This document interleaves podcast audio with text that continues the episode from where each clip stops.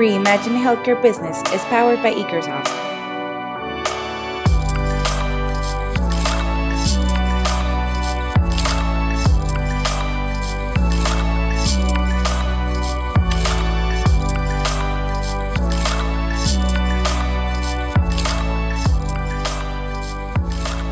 Bienvenidos todos a Remind Healthcare Business, un podcast impulsado por Ikersoft en el que hablamos de salud y tecnología.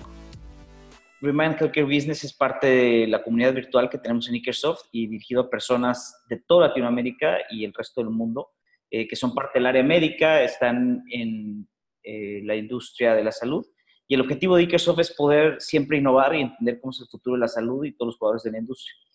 Y dentro de estos juegos de la industria nos encanta siempre encontrar a personas que están con esta misma filosofía de innovación. Y en esta ocasión nos acompaña Roberto Bonilla, quien es ingeniero y tiene distintos eh, másters en Business Administration y hoy es director general del Hospital San Angelino Universidad.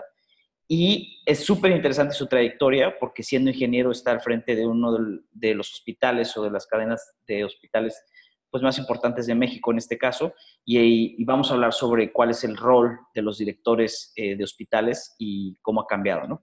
Yo soy José Miguel Sáenz, soy director de Mercadotecnia de Ikersoft, también está con nosotros Adrián Piña, quien es eh, co-CEO de Ikersoft, eh, y bueno, ambos estaremos como hosteando esta parte del podcast y pues nada, bienvenido Roberto, muchísimas gracias. No, al contrario, no, no, muchas gracias por invitarme. Este, encantado de colaborar con ustedes y estoy a sus órdenes.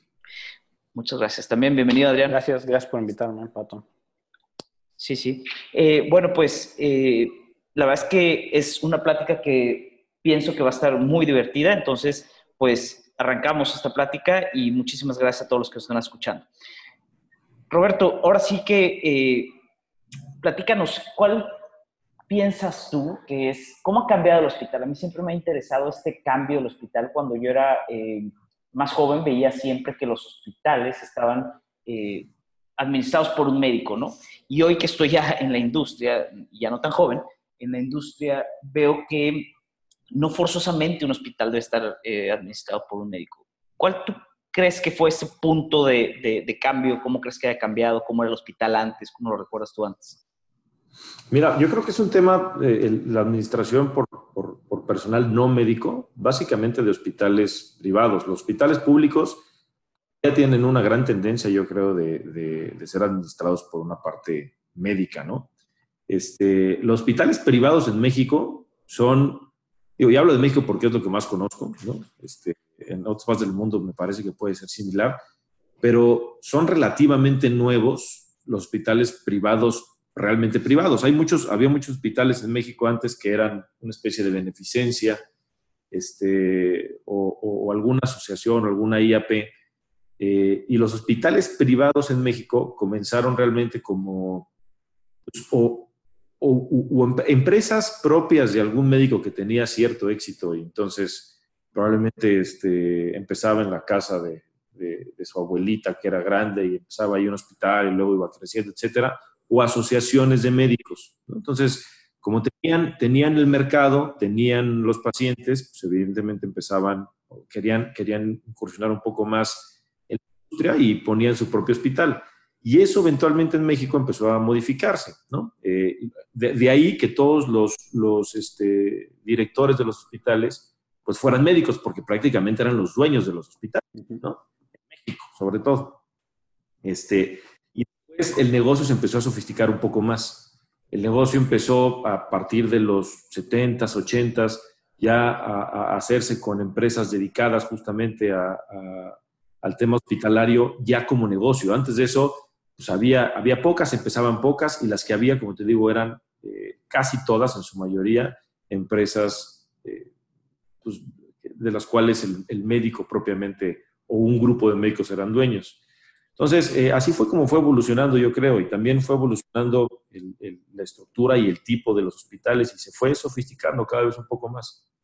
Habitualmente los hospitales que había en México, los hospitales privados, pues básicamente hacían cuestiones muy básicas como de gineco y obstetricia, algo de cirugía general, eh, pero no tenían esa capacidad de ir haciendo más cosas, salvo los muy grandes, ¿no? que te, digo que eran como, como IAPs o como beneficencias.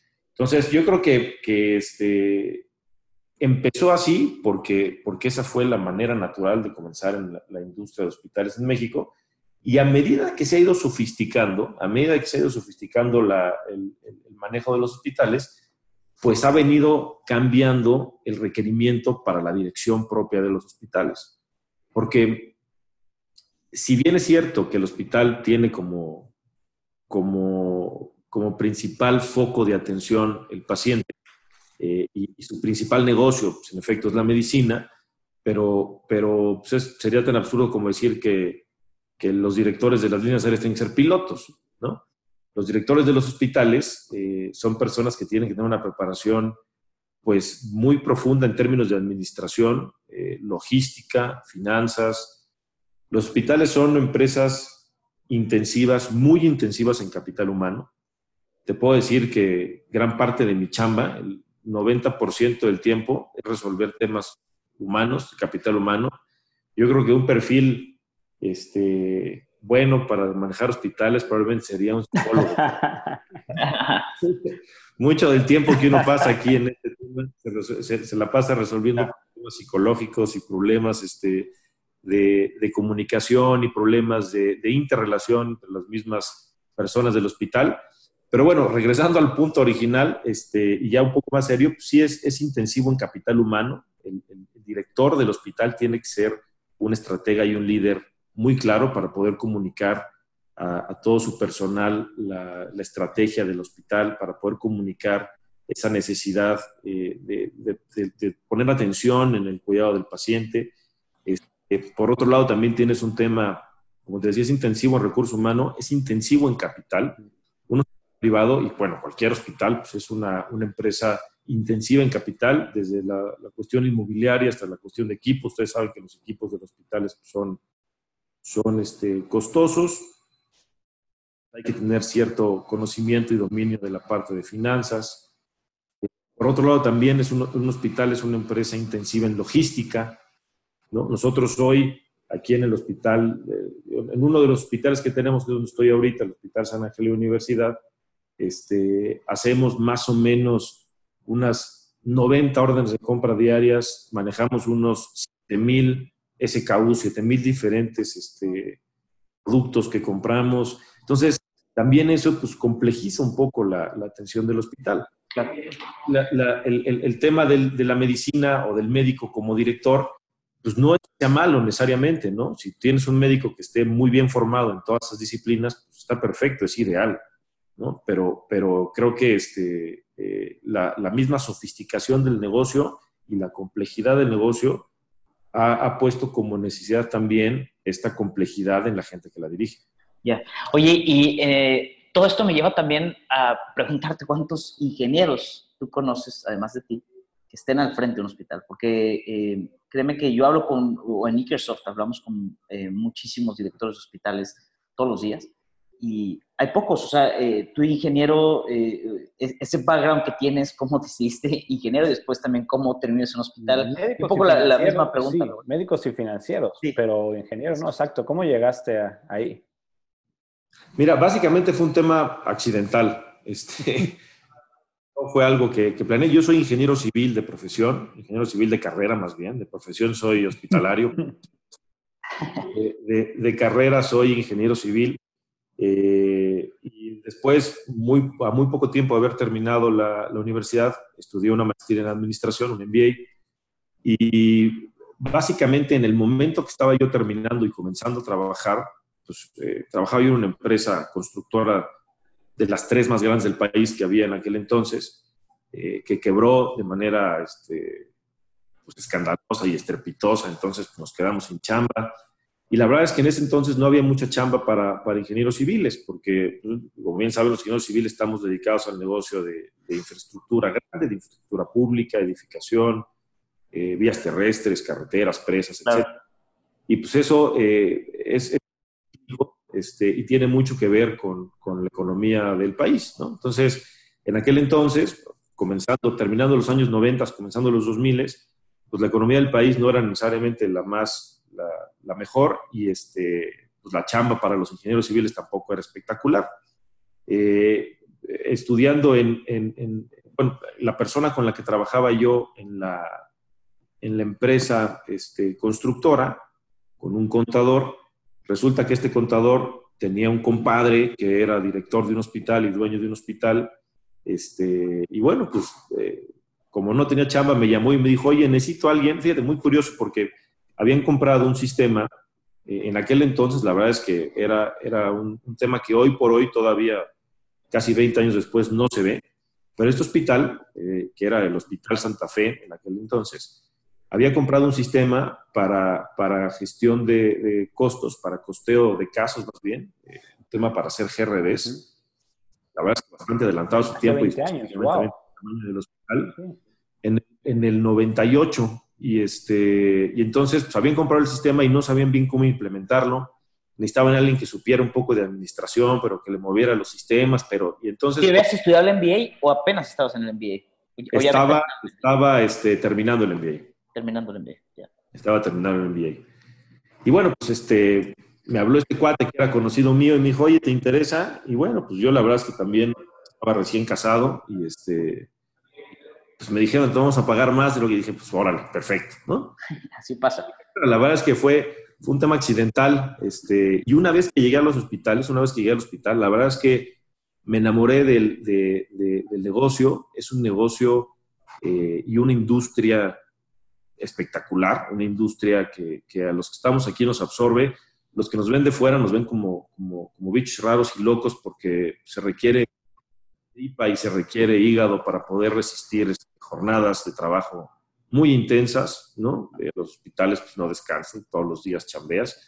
Este, pero, pero sí, desde entonces me llamó mucho la atención y vi muchísimas deficiencias en el modelo y en el sistema y terminando mi maestría, este, mi tesis de maestría justamente fue eh, un hospital y, que después pudimos vender como proyecto, etcétera. Y así empecé, así empezó, te digo, fue básicamente este, una cuestión pues, de, producto de la casualidad. Eh, no estaba planeado que yo entrara al tema de, de hospitales, este, pero no me arrepiento de haber estudiado lo que estudié y si tuviera que volver a repetir el, ciclo lo haría igualito. Volvería a estudiar ingeniería civil y volvería a trabajar en un hospital. Muy bien. Claro. Roberto, mencionaste em, lo complejo que es manejar un hospital. No es un negocio a final de cuentas, y es un negocio complejo que tiene requerimientos grandes de recursos humanos, de capital. Eh, no es un negocio fácil, dentro de ese negocio no es un negocio fácil y ha venido evolucionando mucho en los últimos 10, 15, 20 años en, en México y en el resto de la región. Em, sí. Es por eso que ha cambiado también el perfil del director que maneja hoy un hospital, como bien ya lo mencionaste. ¿Para dónde ves que va esta tendencia? ¿Hacia dónde se está yendo esta tendencia? ¿Qué va a pasar en los próximos 10, 15, 20 años en el sector salud, en la región? Mira, específicamente en México y, la parte, en el sector salud en general, este, ahorita si quieres vamos hacia allá, pero en el sector salud privado, en el privado de salud en México, me parece que tenemos un reto muy, muy importante. Eh, el problema más importante que tenemos ahorita acá es el acceso. Eh, hay, hay jugadores interesantes desde el punto de vista de, la proveeduría del servicio, hospitales con muy buen nivel de atención, este, médicos eh, preparados de, forma extraordinaria, con, con, con muy buena expertise este, me parece que el problema no es necesariamente la proveeduría, sino, sino el acceso. ¿Quién paga por esa salud? Eh, hoy por hoy, eh, la verdad es que estamos en, un periodo de incertidumbre importante, derivado también de las decisiones del nuevo gobierno, del gobierno en transición, que me parece que es, eh, no podríamos tener esta conversación si no platicamos de eso. Evidentemente, si las decisiones son buenas, malas, regulares, este, o, están justificadas o no, pues mal que bien, el, sistema privado en México, en buena parte, vive de, presupuesto gubernamental. Los hospitales grandes del país viven eh, o de pólizas de gastos médicos mayores, que, ya nos dijeron que, se van a, cancelar las pólizas de gastos médicos mayores que otorga el gobierno de subrogación de, servicios como por ejemplo Pemex, ¿no? subroga servicios de gobierno. Eh, algunas otras empresas estatales. Este, entonces, yo creo que ahí, ahí sí va a haber un, un, punto de inflexión en donde evidentemente nada más la póliza que normalmente, bueno, nosotros le denominamos en el, argot este, hospitalario la póliza 1, que es la póliza de los empleados del gobierno federal, que tiene algo así, si no me equivoco, 2.700.000 personas, una cosa así más o menos este, aseguradas. Esa representa aproximadamente el 25% de toda la población asegurada del país. Entonces, eh, si de repente, de sopetón, nos, nos rebanan el 25% del mercado a todos los hospitales, a toda la industria, pues eso desde luego va a ser una sacudida muy importante. Eso independientemente de los otros, los otros este, servicios, de algunas otras subrogaciones de, gobierno. Entonces, creo que el problema más importante, este, independientemente de la cuestión eh, científica o tecnológica, que, que, ahorita si quieres tocamos el punto que nos vamos a enfrentar, pero hoy creo que el, el, reto más importante que se nos viene es, es, la cuestión del acceso, ¿no? En la parte de, de, de salud privada. Este, la única forma de financiar la salud privada eh, es mediante, pues, evidentemente, los, los, seguros de gastos médicos mayores. Y estos, eh, pues, de, la población que tenemos hoy asegurada, son, si no mal recuerdo, alrededor de entre 9 y 10 millones de personas, eh, nos van a quitar algunas, pues eso lo que va, lo que va a causar es una, una, serie de espiral negativa que hoy de hecho ya está sucediendo. El problema de las, de las pólizas de gastos médicos mayores, este, que, que pues, debiesen de tener un volumen más importante para que esto pueda funcionar mejor. El problema que tienen es que la inflación médica o la propia inflación de, los, de los, sistemas de salud este, está haciendo que la póliza sea cada vez más cara. Están entrando en una cosa que se llama antiselección, que es que, que la gente sana le llega su póliza nueva o le llega su, este, su renovación de póliza y resulta que subió 30 o 40%, y si está sano, probablemente dices, oye, ya no quiero comprar esta póliza. Sí. Lo que pasa es que la gente enferma es la que no puede por ningún motivo dejar de comprar la póliza. Entonces, eh, la siniestralidad en esa mutualidad, en esa... se incrementa significativamente. Se aumenta significativamente, se vuelve peor. Eso genera una inflación mayor, una siniestralidad mayor, eso genera que las pólizas y este, las primas tengan que ser más caras, más costosas. Una espiral, ¿no? Al año que entra lo mismo y eso es una espiral este, pues terrible. Nosotros hemos estado en, franca comunicación con, con, varias aseguradoras con esa, con esa perspectiva. Esa es nuestra mayor preocupación porque otra cosa que es importante, habitualmente en México, los hospitales y las aseguradoras y los médicos han estado trabajando cada quien por su lado, ¿no? Tal, este, piensa siempre que la aseguradora le quiere ver la cara, la que la aseguradora tiene mucha lana y no le quiere pagar. La aseguradora piensa que el hospital está robando y que le cobra los medicamentos carísimos y que este es un negocio impresionante y que deberían de bajar el costo y que les ven la cara. Los médicos opinan que este, les paga muy poquito para todo lo que, lo que hacen habitualmente ha sido una, una bronca entre esos tres actores. Y el reto de hoy es que si no nos ponemos de acuerdo los tres, porque el problema de eso es que el cliente es el mismo. Hay tres diferentes clientes. El cliente es el paciente, el que paga una prima y al pagar esa prima, este, pues el, el, paciente es el, que, está... sufre la descomunicación de, de los otros, ¿no?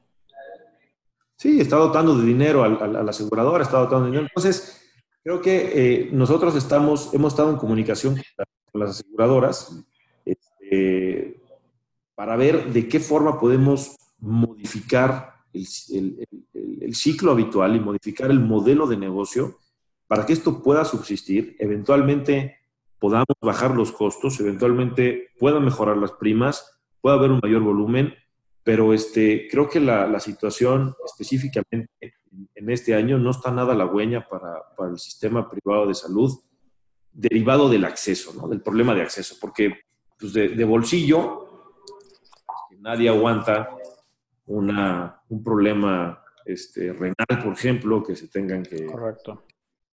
Tres veces a la semana, o, un, un, accidente importante, un infarto, un infarto cerebral, o algo así que requiera terapia intensiva, que son cuentas este, pues, catastróficas, ¿no? De millones de pesos que, que pues, ni yo aguanta.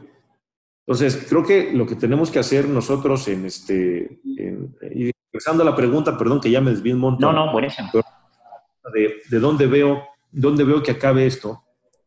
Yo veo que, que, que tiene que haber forzosamente una, un entendimiento diferente de los actores que jugamos en esta industria, que somos los hospitales, las aseguradoras y los médicos, tienen un completamente distinto para poder implementar un modelo de atención que sea viable, un modelo de atención que, que tenga, eh, que permita el acceso a, diferentes eh, o, a, un volumen importante de, de la población salvemos esta industria, ¿no? Porque hoy sí estamos muy preocupados, caray. Creo que, creo que este, ha sido de los años en los que he estado aquí este, trabajando en esta industria, que ya llevo más de 20, más incierto hemos tenido el, el, futuro de lo que puede suceder. Y tocaste un montón de temas muy interesantes, eh, Roberto.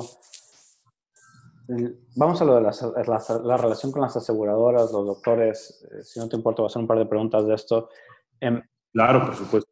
¿Cómo ves el futuro de las, de, de las aseguradoras eh, privadas en México? Hoy en día me, me, llamó la atención mucho escuchar que México es uno de los países que más gasto out of pocket tiene para, en salud. En, 50%. Sí, increíble. O sea, en el resto de Latinoamérica es, es sumamente alto. El, el nivel de población que tiene acceso o que tiene un seguro de gastos médicos mayores es muy bajo, como bien dijiste, abajo de 10 millones de los ciento y tantos que somos en México. Pero las aseguradoras hasta hoy ha seguido siendo un negocio, ¿no? Hoy en día, como también bien mencionaste, con este cambio de gobierno pudieran perder esa cartera grande de, clientes y pudiera tener un impacto, pero hasta hoy como ha funcionado es que si le suben los costos, ellos suben el costo y siguen manteniendo su modelo financiero. Eh, ellos tienen hoy ¿Ves que esto va a cambiar de alguna forma con ellos? Eh, ¿O qué futuro le estás viendo a, las aseguradoras? No, definitivamente tiene que cambiar. Las aseguradoras en México son un buen negocio en ramos de daños, en ramos de vida, este, y pues básicamente, ¿no? En, autos, vida, este, básicamente daños y vida. La cuestión de gastos médicos mayores no es un buen negocio para las aseguradoras, definitivamente no lo es. Con cualquiera que platiques, este, si tienen un punto porcentual o dos puntos porcentuales arriba de su costo técnico, pues están, están encantados, echando cohetes. Eh, la verdad es que todos salen prácticamente tablas. Eh, es, un, es, un, es un modelo de negocio que probablemente les permita mover un poco más este, sus otras, quizás es una vía de, entrada para sus otros, este, las otras líneas de negocio, como vida y como daños, pero de hecho hay muchas aseguradoras hoy en México que están pensando seriamente salirse del, sector. De los médicos mayores. Entonces, definitivamente, esto tiene que cambiar porque si no cambia en los próximos años, no tiene vigencia. Si no cambia de aquí a los próximos, y estamos, estamos ya en, una, una, necesidad de, cambio en el corto plazo, esto no puede durar mucho más tiempo. Eh, estamos hablando de pues, quizás dos, tres años cuando más, eh, generar modelos de atención distintos en donde el seguro pueda ser mucho más rentable, ¿no? O pueda ser rentable, puede ser viable.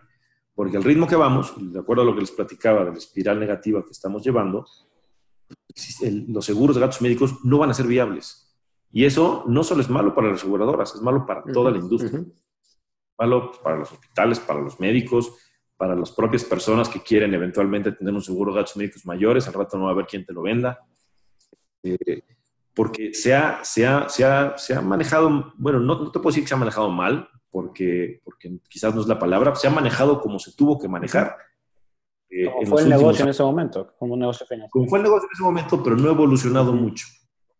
Entonces, nació con ciertos vicios y con ciertos problemas que a lo largo del tiempo, en vez de irse menguando, se han ido este, exacerbando, ¿no? Los vicios del, del, negocio cuando empezaron ahora son enormes, tal que empiezan a, este, a obstaculizar la viabilidad de, de, esa, de ese ramo. ¿Y esas pláticas las está teniendo ya la aseguradora? Entiendo, entiendo que tu padre es un profesor emérito en el TAM y que es asesor de, de aseguradoras como actuario, si no me equivoco. Han de estar súper interesantes esas pláticas que tienen ustedes en sus casas, en las cenas, uno de cada, uno de cada lado de la cancha. Eh, ¿Están teniendo ya esas pláticas en las aseguradoras? Sí, claro, sí, desde luego. Este, hay aseguradoras que lo tienen más entendido y otras que a lo mejor lo están postergando o están esperando a ver qué hacen las demás. Eh, pero sí estamos nosotros teniendo esas, esas, esas pláticas cada vez de forma más seria, ¿no? Cada vez pensando, pensando más en, justo lo que te comentaba de que esto no es viable si no se hace un cambio pues, prácticamente ya, ¿no? Este, y sí, sí están, están las aseguradoras muy preocupadas. El problema es que por años, mira, el, el, el, problema principal, dicen, oye, es que mi costo, yo tengo un ingreso de 100, tengo un costo de, de 100, ¿no? Entonces, lo que necesito es bajar ese costo para que mi ingreso funcione. Durante años, los hospitales aseguradoras han peleado con ese tema. Y la única manera que las aseguradoras encuentran para bajar su costo es hablando con el hospital diciendo, oye, tienes que dar más descuento. Antes me dabas el 25% de descuento, necesito que me des el 30% para que entonces este, pues, mi costo sea de, 95 en lugar de 100, ¿no? Pero eso evidentemente tiene un límite, ¿no? Eso evidentemente es finito. ¿Cuál es el límite? La utilidad del hospital, ¿no? Moviendo dinero de, un, de una bolsa a otra, nada más. Sí. Claro. La, única vez que la última vez que me reuní con algunas jugadoras y tocamos ese punto, me dijeron, oye, es que tu costo promedio está 40% por encima del costo promedio esperado. ¿Esperado por quién? Porque por el mío está exactamente donde debería estar. Pero, pero mi utilidad es del 15%. Si yo te regalo toda mi utilidad y todo el 15%, sigo con un problema del 25%. Pues, ¿cómo le vamos a hacer? O sea, es, es, es ahí cuando ya empieza a ver que, que, el, negocio de forma global se empieza a cascabelear y no tiene, no tiene este, una solución rápida, ¿no? Entonces, ya finalmente, después de que por muchos años la tónica de la, de la plática siempre ha sido una cuestión básicamente de descuento, ya finalmente estamos evaluando qué actores son los que generan o qué es lo que genera esta cuestión en los costos este, y, estamos tomando mejores ideas. Una, una, de las cosas que tienen las aseguradoras es que hay un, hay un problema comercial o hay un problema de una, este, eh, digamos, una discrepancia entre la cuestión comercial y la cuestión operativa. En un seguro de gastos médicos mayores, por ejemplo, eh, la, aseguradora va a vender más si tiene una red más grande, ¿no? Si tiene médicos y tiene muchos hospitales en, su cartera o en su directorio, o sea, la gente que compra el seguro se le hace más interesante. Entonces, oye, este, yo quiero comprar un seguro que tenga muchas aseguradoras, y perdón, que tenga muchos este, hospitales. Y una red grande, ¿no? Una red, una red grande. Eso, desde luego, complica la administración de la red y hace a su vez que los costos sean más grandes, ¿no? La, gente operativa de la aseguradora dice, oye, yo quiero hacer una red más chiquita, ¿no? yo quiero hacer una red que pueda controlar, pero la parte comercial le dice, oye, no, pues que tiene que ser más grande para que la podamos vender. Este, estamos dándonos cuenta de cuáles son los, principales problemas que hay ahí eh, para, poder pues, realmente llegar a lo que, al objetivo que es un sistema de, este, de salud, un sistema asegurado de salud que permita el acceso a, una población, a un mayor volumen de población. Este, y esto, uno de los puntos importantes es este que te comentaba, las redes tienen que ser más pequeñas. Entonces, eso genera quizás cierto eh, disconfort, por decirlo de alguna manera, con, con los médicos, cierto problema también con algunos hospitales, porque dicen, antes la aseguradora pues, generaba negocio para 100, para 100 médicos ¿no? Hoy quizás puedes generar negocio para 20. Y antes generaba negocio para 100 hospitales, hoy quizás puedes generar negocio para 20. Este, entonces, son, o sea, esto tiene implicaciones importantes que no son sencillas de, implementar, ni tampoco se pueden implementar en el corto plazo. Entonces, lo que va a pasar es que la gente interesada, los actores interesados que antes veían un buen negocio en esto, van a empezar a, a respingar, ¿no? Entonces, no es, no es una cuestión unidireccional de las aseguradoras, no es una cuestión unidireccional este, de los hospitales, ni tampoco exclusivamente de los médicos. tenemos que empezar a ver el, el modelo como una sola entidad. Como tenemos un solo cliente, somos una cadena de distribución que estamos compuestos por médicos, hospitales, pagador, la aseguradora, ¿no? Y bueno, y distribuidores, materiales. Pero eso nos ha fallado en todo este tiempo, que hemos visto el negocio como entidades independientes. El hospital se preocupa de que la aseguradora le pague y punto. No le importa de dónde saque dinero la aseguradora. La aseguradora se preocupa de que el hospital le cobre más barato, pero tampoco le importa cómo está funcionando su operación. No se mete mucho ahí. Al médico le importa pues, que le paguen y listo, pero tampoco se preocupa por la cuestión este, de, generar un, sistema más eficiente o generar eh, ahorros o generar economías, porque a fin de cuentas el médico es el que tiene la pluma final de la chequera. ¿eh? El médico es el que decide, oye, si yo firmo aquí este, que este, este paciente se va a usar este medicamento, va a usar tal este, instrumental, va a usar este, cierto tipo de implantes, él es al fin de cuentas que decide. Entonces, el problema ahorita, para poder resolver el, macro, es justamente cómo nos ponemos de acuerdo las tres entidades. Y lo primero que tenemos que hacer es entender que el problema es de todos, no solo de las aseguradoras, el problema es global, ¿no? Históricamente hemos sido muy malos, caray. Hemos sido muy malos eh, los hospitales, las aseguradoras y los médicos en dialogar. Yo creo que esa, esa es, este, eso es lo que está pasando con las aseguradoras, pero digo, el problema exclusivo de las aseguradoras. Sí, sí. Oye, eh, Roberto, ahorita em, tocabas eh, algunos puntos súper interesantes o algunas palabras súper interesantes como eh, evolución, cambio, hacer las cosas distinto, un tema también de comunicación y demás, si, si pudiéramos tal vez resumir lo, que platicábamos ahorita. y déjame hacerte una pregunta también para, porque estas, estas palabras nos encantan en Microsoft, ¿no? cómo cambiar, cómo pensar.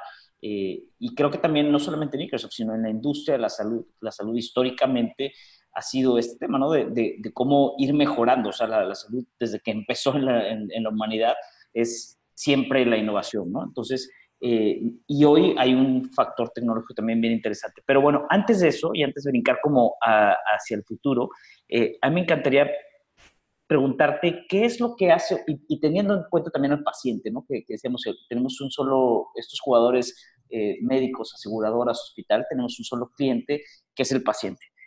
Y regresando al, hospital como, como, entidad, ¿qué es lo que hace un hospital mejor que otro? O sea, eh, em,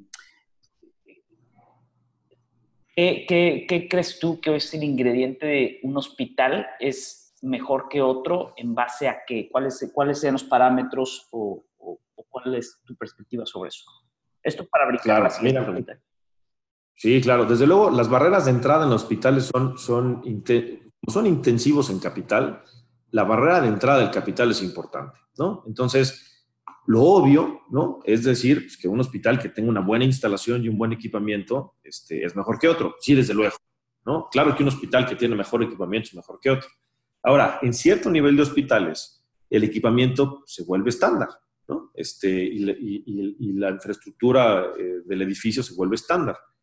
Este, aquí en México, eh, por, algún, por algún tiempo, eh, pues los hospitales empezaron a tener una eh, hotelera que antes no había en los hospitales, ¿no? antes los hospitales eran pues, lugares medio inhóspitos y después ya empezaron a hacer un, tema más de hotelería. Pero hoy, pues eso ya, insisto, es como, como un estándar. Definitivamente lo que hace un hospital mejor que otro es su gente. es, un, es una eh, un, reto diario, este, asegurarnos de que toda la gente que trabaja con nosotros en los hospitales comparte nuestra filosofía. Y eso es, lo más importante. Este, tú puedes tener un hospital chico, mediano, grande, este, un hospital bien o mal equipado, pero si tienes extraordinaria gente, si tienes enfermeras correctas, si tienes médicos adecuados, si tienes técnicos adecuados, este, ese hospital sí puede ser mejor que otro. Desde luego, yo opino que el, equipo humano es lo que hace que un hospital, desde luego, sea mejor que otro. Este, enfocado, desde luego, pues, en la seguridad del paciente, ¿no? Este, no solamente en la cuestión de asistencial y de servicio, etcétera, que importa mucho, pero un equipo humano enfocado en, el, en, en la calidad clínica y en la seguridad del paciente es lo que hace un hospital bueno. Ya. Oye, y tomando en cuenta esto, si el equipo humano es lo que hace un hospital bueno, ¿tú te has imaginado cómo es el hospital del futuro? O sea, un poco la, pregunta te, te la decía Adrián, pero yo quiero preguntártela en el sentido de que si nos trasladáramos ahorita a 20 años, 2030, por decirte algo, este, ¿tú has imaginado cómo es el hospital del futuro? O sea, ¿te, lo has puesto a pensar, sí, hecho ejercicio entre ustedes de eh, sí, ¿cómo es? O sea, ¿cómo, es tanto instalaciones, cómo es la gente? Hay un robot, o sea, la enfermera se vuelve robot y demás, o sea, un poco futureándolo eso, ¿te, lo has imaginado? Sí, claro. Desde luego, un hospital del futuro yo creo que tiende a ser mucho más chico que los hospitales actuales. Este, las, las, las, terapias eh, genéticas y personalizadas pues, cada vez van a ser más importantes. Entonces, eh, yo creo que eh, cuestiones como síndrome metabólico y cosas que, hoy vemos aquí en los hospitales, las, partes agudas de esas, este, pues van a, van a tender a desaparecer. Me parece que van a ser hospitales muy enfocados al quirúrgico, porque hay cuestiones quirúrgicas que por más terapia este, eh, tecnológica, pues evidentemente no pueden dejar de ser. Me refiero a cuestiones de cirugía general este, y cuestiones de ortopedia va a ser un hospital mucho más quirúrgico, menos dedicado a la cuestión este, de medicina interna, porque esa se va a resolver de otra forma. Eh, yo creo que, pues sí, el tema de la robótica está, jugando ya un papel muy importante. ¿no? Nosotros estamos por adquirir eh, un, robot Da Vinci también para, la cuestión de cirugía, que pues, es prácticamente un experimento, ¿no? Hay, hay este, opiniones a favor y en contra para que eso funcione, pero pues hay que dar un paso hacia allá. Este, pero creo que el hospital del futuro, insisto, va a ser más pequeño, eh, va, va, a tener, y es una discusión también que he tenido con algunos médicos y no, no me quieren mucho por eso, pero yo opino que la medicina, la carrera en medicina se va a volver técnica. Va a haber técnicos en medicina, técnicos en cirugía, este, que apliquen o que ayuden a las cuestiones eh, tecnológicas, este, porque el proceso y el protocolo médico se va, va a tocar en otro nivel, va a haber, insisto, una cuestión de, de, dominio genético este, de otra dimensión, otra, otra cuestión que hoy pues, a lo mejor no podemos imaginarnos mucho, pero, pero ya, hay, ya hay medicina eh, predictiva, ya hay este, terapias personalizadas que, que pues, pueden ayudar muchísimo a la cuestión de cáncer, etc. Entonces, en el hospital realmente lo que va a ser, pues va a ser como un taller mecánico. Se va a arreglar la cuestión este, mente física que tengan que arreglar. Eh, digo, a lo mejor estoy medio fumado y estoy este, en eso, pero, pero creo, que, creo que por allá puede ser que evolucione. Luego, este, la gente siempre tiene que estar en contacto con un médico, más por la cuestión humana que por la cuestión eh, tecnológica o, científica. Eh, está bien, está bien comprobado que la consulta con el médico eh, pues tiene resultados o no tiene resultados. En buena parte, si hay un buen rapport del paciente con el médico, cuestión eh, psicológica eh, o, de, o, de, o, de, confianza, ¿no? Eso ayuda muchísimo a, a, la, este, a la recuperación del paciente. Entonces, nunca va a dejar de haber ese trato humano porque es necesario para la salud, es necesario. Al contrario, toma más relevancia, ¿no? El trato humano.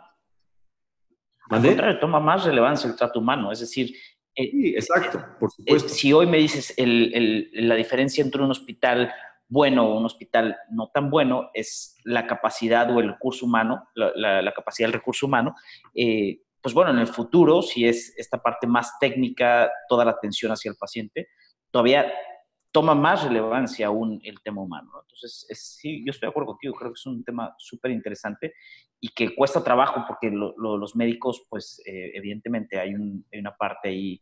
Teníamos una, eh, una parte de amenaza, quiero decir. Tuvimos una invitada al, al, podcast que hablamos también un poco sobre este tema y nos mencionaba esta parte, ¿no? Como el médico muchas veces está eh, renuente a esta, a esta parte. Eh, no sé si la palabra es demasiado fuerte decir realmente, pero sí, eh, tal vez incrédulo, ¿no? Pero sí la tecnología ha estado como cambiando mucho y empujándonos mucho a eso. ¿Cómo, preparas el hospital? ¿Qué, ¿Qué, estás haciendo tú para preparar? ¿O qué, qué, están haciendo los ejecutivos de los hospitales hoy para prepararse para ese futuro, Roberto? Ahorita que mencionaste, para juntarlo con lo que mencionas de la, de la situación de México, el, ideal es que hubiera más pacientes, que hubiera más acceso. Obviamente, pueden bajar los costos de seguro si se prestan y, hay más pacientes para todos los hospitales. Obviamente, porque hubiera, habría más capital. Pero asumiendo que no fuera así, significaría que va a haber menos pacientes. Hay que reducir los costos todos de alguna forma, obviamente, hacernos más eficientes en toda la red de, del proceso de salud. Que ¿Qué es lo que están haciendo los hospitales o qué van a hacer para prepararse para ese futuro? ¿Dónde ves que puede haber ese, ese ahorro? Mira, nosotros, nosotros estamos muy preocupados con esa cuestión y desde que abrimos los hospitales que abrimos, desde que estamos aquí trabajando en esto, nosotros manejamos como si estuviéramos en crisis. Este, la verdad es que yo pues, podría retar a alguien a que viniera a algunos hospitales y nos dijera, oye, puedes gastar menos aquí y menos acá, ¿no? La verdad es que me encantaría realmente nos preocupamos por la cuestión de costos. Estamos pues, muy, muy conscientes de que, de que un bajo costo te permite, una, te permite tranquilidad y cuando estés en crisis tampoco tienes que hacer mucho. Cuando, cuando vives en crisis, pues, cuando llega la edad de veras, este, no hay mucho más. ¿no?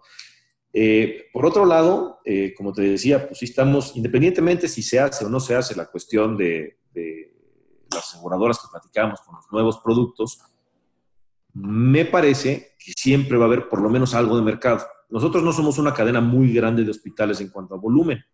Tenemos este, en total seis hospitales y algo así como 650 camas sensables, 600 camas sensables necesidad de camas en el país es enorme. Entonces, lo que va a pasar es que si esto no funciona como lo estamos pensando, la competencia va a ser más compleja. Y eh, evidentemente se va a ir sobre dos cuestiones, un tema de servicio y un tema de costo. Creemos nosotros y estamos siempre conscientes de que el costo puede ser uno de nuestros mayores factores de, competencia. Y lo cuidamos eh, férreamente todos los días. Todos los días, insisto, vivimos como si estuviéramos en crisis. Y esa misma, esa misma sensación es la que le hacemos saber a todas las personas que trabajan con nosotros. Todos están conscientes del nivel de eficiencia y ahorro que tenemos que tener todos los días en los hospitales, por si algún día se necesita, ¿no? Claro. no necesariamente que se necesite hoy, pero este, así es como estamos viendo, viendo ese, ese, ese futuro, que pues, creo yo que es inminente. Algo va a pasar, algo va a pasar complicado. Afortunadamente, es un negocio o es una industria hasta cierto punto resistente a crisis. claro. Entonces, la gente, mientras no cambie la tecnología de forma radical, siempre va a requerir de los hospitales. ¿no? El problema, insisto, es el acceso. Oye, si no tengo dinero para ir al hospital privado, pues voy a ir a un hospital público. Eh, afortunadamente hoy en el país y después de que empezaron las cuestiones del, seguro popular, etcétera, ya hay mucho más acceso a hospitales públicos. Eso ha cambiado. ¿no? podemos quejar, este, todos nos quejamos de la situación del IMSS y del ISTE, y etcétera, etcétera, pero a fin de cuentas, hoy realmente sí hay acceso para hospitales públicos. Eh, y es una opción, siempre es una opción, o habitualmente es una opción para la gente que, que, no tiene otra, otro, otro a dónde ir o no tiene dinero para ir con una atención privada, siempre puede ir por un hospital público. Entonces, insisto, siempre se van a necesitar hospitales privados, pero la demanda puede bajar de forma radical. Cuando eso suceda, vamos a estar listos porque vamos a ser, no, según yo, claro, el hospital de los más eficientes y con el servicio este, más adecuado. ¿Qué tanto apoya la tecnología poder llegar a eso? O sea, este ejemplo que mencionaste de Da Vinci es un muy buen ejemplo, ¿no? Porque es una inversión significativa. Hay pocos Da Vinci en Latinoamérica y, y obviamente el retorno de inversión de ese tipo de tecnología es sobre un tiempo importante. Eh, Largo, sí. No es una inversión que haces a un día, ¿no? A, un, semanas de retorno de inversión. ¿Qué tanto va a haber este cambio de aceptación o de adopción tecnológica en el sector salud, crees? Porque hay pocos hospitales, creo que hoy tienen e, esa visión que acabas de mencionar en la región. Sí, de acuerdo. Mira, la, cuestión tecnológica es, una, es un tema que también es bastante polémico. ¿A qué me refiero con esto? Eh, en algunas otras industrias, cuando inviertes en tecnología, puede ser más eficiente. Tienes una armadora de coches y mañana compras robots para que armen coches, pues, a lo mejor te vas a ahorrar este, a, los obreros o este, etcétera, ¿no? Pero siempre en la industria piensas que la mayor tecnología es la que te va a generar menores costos. Aquí de repente no pasa igual, ¿no? Este, por ejemplo, puedes comprar, puedes tener, por poner un ejemplo vago, un tomógrafo de 16 cortes que te puede resolver el 95%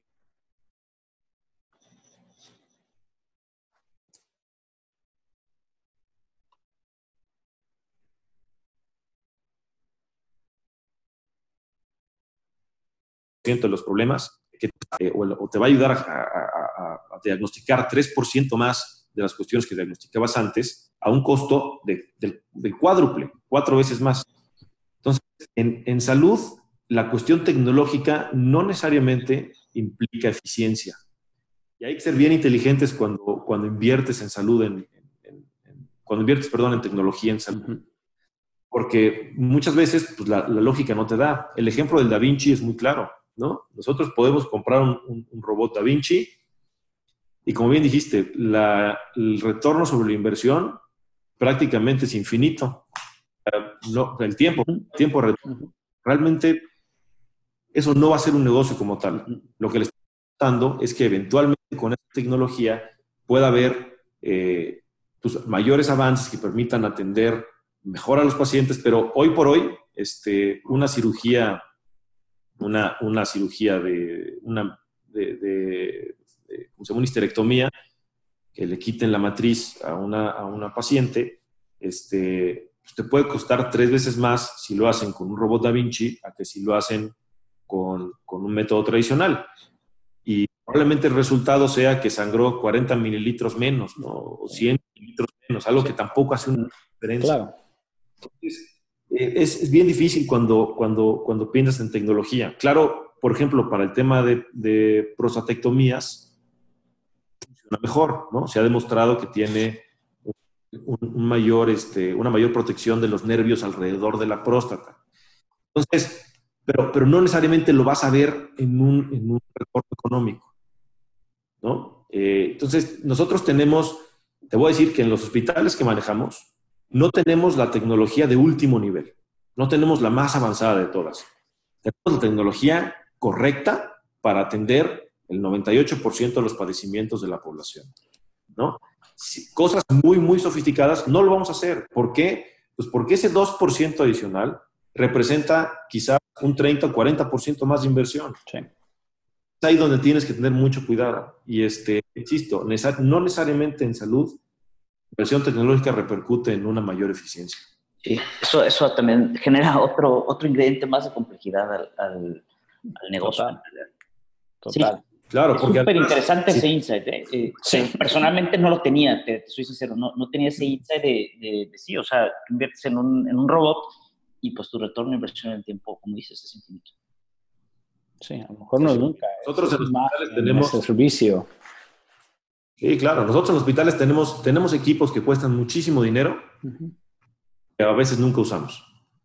Por ejemplo, para, para, nosotros tenemos una sala de hemodinamia que afortunadamente funciona muy bien para cateterismos cardíacos, etcétera. Y pues tienes que tener un balón de contrapulsación por si de repente el paciente, salvo usted, ese balón de contrapulsación no lo hemos usado ni una sola vez. Literal, y no hemos cobrado renta por, por usarlo jamás, pero lo tienes que tener. Hay equipos que, este, por ejemplo, la, mastografía. Nosotros tenemos una mastografía digital que cuesta 350 mil dólares. Y este, derivado de la competencia, los estudios de mastografía son muy baratos. Todo el mundo en México estudios de mastografía, hasta los regalan, ¿no? Entonces, no puedes cobrar más de 500, 600 pesos por una mastografía porque no viene. Y a ese, a ese rango de costos, este, la mastografía, pues, evidentemente, no tiene retorno de inversión. No la vas a recuperar nunca, pero no puedes tener un hospital Tienes que dar el servicio, sí. Tienes que dar el servicio. Entonces, es muy difícil encontrar esa, esa, ese balance entre tecnología y atención. Oye, esto, todo, todo, esto es la verdad es que es súper interesante porque este es el objetivo, cuando yo platicaba contigo, Roberto, que te invitaba al podcast. En realidad este es el objetivo del, del podcast también, eh, además de compartir dentro de la, de la propia industria eh, eh, conocimiento, también es un conocimiento hacia jugadores que están fuera de la industria, o sea, alguien que tiene un negocio distinto y ver que en realidad a lo que se enfrenta un director de hospitales, ¿no? Como esta situación, o sea, que en un negocio tradicional eh, de manufactura, etcétera, etcétera, no se enfrenta, ¿no? Entonces, me encanta que se cumpla este, este objetivo. Eh, y también un poco sobre esto y, dándole como finalizando la, la, conversación, Roberto, es por qué otras industrias sí comparten conocimiento y es muy difícil que en la industria hospitalaria el conocimiento no se, no se comparta. Es decir, en, no, yo no veo o no conozco, tal vez eh, eh, no, no, no, lo he encontrado, eh, un, un, gremio en el que los directores de hospitales, los médicos, las aseguradoras, tocamos el tema, ¿no? Con la complejidad, entiendo que eso es el primer obstáculo, pero ¿cómo podría ser? O sea, ¿por qué no sea, por, por qué hay como un cierto celo, percibo, tal vez de, de mi parte en, en la industria? No sé si tú lo percibas o estoy equivocado o lo hay. No, no, claro que lo hay, por supuesto que lo hay. Mira, nosotros tenemos una Asociación Nacional de Hospitales Privados, en donde, a diferencia de otras asociaciones y otras, otras este, cámaras de otras industrias, nosotros no sabemos, así, algo muy sencillo, cuál es nuestra capacidad instalada. Si tú me preguntas, oye, ¿cuántas tienen las asociaciones de hospitales privados? No sé. Sé cuántos hospitales porque los veo en la lista pero si me preguntas cuántas camas, cuántos empleados, cuánto venden, de qué tamaño, cuál es su brazo, cuál es su músculo este, en la industria, no sabemos porque no lo compartimos.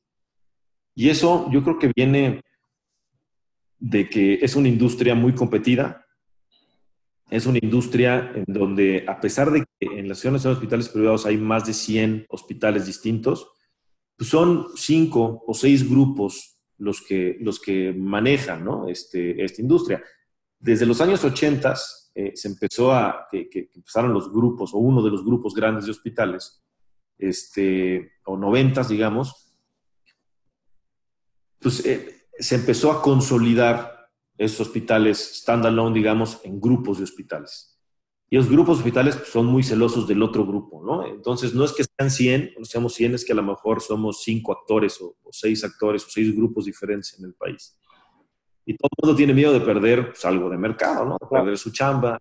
Eh, pero es algo que hemos tratado eh, de, de, luchar, es algo que hemos tratado de pelear este, con los demás hospitales. Y yo desde hace algo así como 15 años que estaba en algún comité de las asociaciones de hospitales privados, implementamos una, un comité de indicadores para poder saber pues, ¿cómo, cuál es el performance de lo que estamos representando, cuál es el performance de los hospitales que tenemos, cuál es el nivel de calidad. Y este, creo que desde hace 15 años a la fecha seguimos esperando que alguien nos mande sus indicadores, sus este, procesos, etcétera, ¿no? Yo creo que eh, es, es, un tema, este, pues, la verdad es que no sé, no sé de dónde sea tan complejo compartir la información. Eh, pero ha sido, ha sido un, tremendo batallar a lo largo de los años. Es una empresa, sí, como tú dices, sumamente cerrada. no ha habido interés, ¿no? No ha habido no tiene, interés. No tiene nada de malo. Yo con todo el mundo que platico, le platico cómo son mis números, cómo es mi proceso, o sea, cómo estamos formados, cómo lo hacemos. Este, difícilmente alguien por escucharte va a ir a poner un hospital en la esquina de enfrente y te va a hacer competencia, ¿no? Creo que eso no va a funcionar pero este, no sé, no, es algo que yo personalmente no entiendo. Creo que generaríamos mucho más valor si abrimos la información. Por ejemplo, algo que nos ayudaría en el país sería que hubiera una asociación de pacientes. Mm. tenemos asociación de hospitales, asociación de aseguradores, asociación de médicos, pero nadie representa a los pacientes. Entonces, yo como paciente debería de poder saber si me voy a internar en el hospital A, en el hospital B o en el hospital Z, este, yo como paciente debiese saber cuál es el nivel de calidad de los hospitales. Si vas mañana a comprar un coche, puedes revisar 14 mil reviews en internet y puedes saber a quién le gustó, a quién no le gustó, etcétera, etcétera. Si mañana te vas a internar en un hospital, lo único que puedes escuchar son las recomendaciones o no de tu tía, tu abuelita o alguien que se quejó en internet. Pero no tenemos, nosotros los hospitales no publicamos información de nuestros outcomes clínicos. Debiésemos de decir, oye, este hospital tiene un 0.5% de infecciones nosocomiales que están por debajo de la tasa nacional. Este hospital tiene tal porcentaje de mortalidad. Este hospital tiene implementados tales tales procesos de seguridad del paciente. Este, hoy eso medio que se hace con la certificación de hospitales, que es un tema voluntario, pero me parece que los pacientes tienen derecho a saber eso. Y creo que una asociación de pacientes ayudaría a meter un poco de presión para que esta información, que siempre ha sido muy, muy resguardada, pues sea pública, porque todo el mundo tiene derecho a saber dónde se va a atender. Sí, sí, además estás pagando por eso. wow, sería buenísimo. sería buenísimo. Ahora sí te vas a echar un par de enemigos en la, en la asociación, ¿eh? Que acabas de mencionar. no, la verdad es que es una plática que tenemos de manera constante. ¿eh? Ya, sería buenísimo. Sí, buenísimo, buenísimo. Oye, Roberto, pues algo más que, eh, que crees que, que, no hayamos tocado, que quieras tocar, este, que quieras platicar. Eh. No, no, pues nada, este, digo, podemos seguirnos platicando mucho de este tema, que la verdad es que es una cuestión que me apasiona. Este, y estoy muy agradecido por la invitación. Eh, espero que no sea la última. El día que quieran estoy aquí a sus órdenes. Gracias, gracias. No, pues también a nosotros eh, estamos súper agradecidos contigo que, que, estés con nosotros, que nos hayas acompañado. Y creo que la plática fue increíble, eh, muchísimos insights, como, como decimos, que nos sirven muchísimo y sobre todo que le van a servir a mucha gente que nos puede estar escuchando, ¿no? O, o a los pocos que nos puedan estar escuchando, es información de muchísima calidad, ¿no? Eh, y bueno, pues ojalá eh, a, los, a los radioescuchas o podcast escuchas nos puedan seguir, eh, nos puedan seguir en redes sociales, en Ikersoft, en todas las redes sociales, tanto YouTube, Facebook, Instagram y demás, en las páginas también de Ikersoft. Y también muchísimas gracias a, a, Roberto que representó al Hospital San Genil en esta ocasión. y pues nada, Roberto, muchas gracias.